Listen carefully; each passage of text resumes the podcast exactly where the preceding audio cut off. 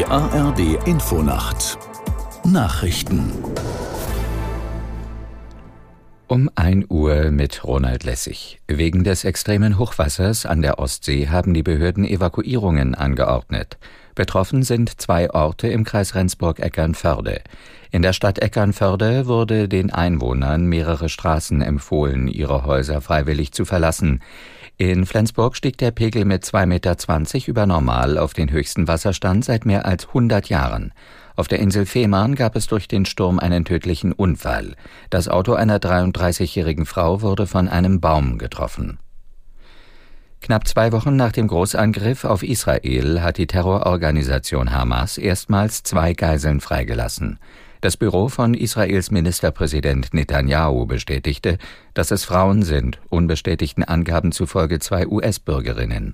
Einzelheiten von ARD-Korrespondentin Sophie von der Tann aus Tel Aviv.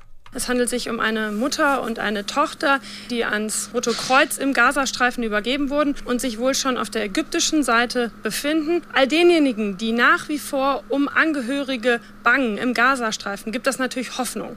Das bestärkt sie aber auch in der Forderung, dass zunächst verhandelt werden muss über die Freilassung von Geiseln, bevor es zu einer Bodenoffensive kommt, die das dann schwer bis unmöglich machen könnte.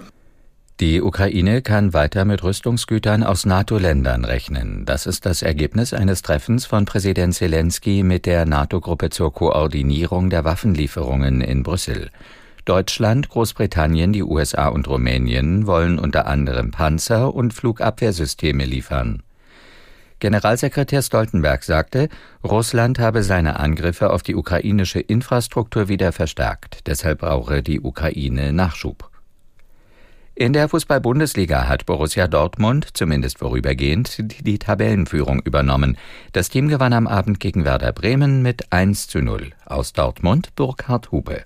Der einzige Torschütze war ein gebürtiger Bremer, Julian Brandt nämlich herausragend in Szene gesetzt von Emre Can Mitte der zweiten Hälfte. Davor und danach Dortmund zwar überlegen, aber dann auch nicht zwingend, nicht schnell, nicht kreativ genug, um die Werder Hintermannschaft wirklich ernsthaft ins Wanken zu bringen. Den Bremern muss man den Vorwurf machen, dass sie aus ihren durchaus vorhandenen Kontermöglichkeiten viel zu wenig gemacht haben und deshalb am Ende in Dortmund knapp, aber verdient mit 0 zu 1 unterliegen.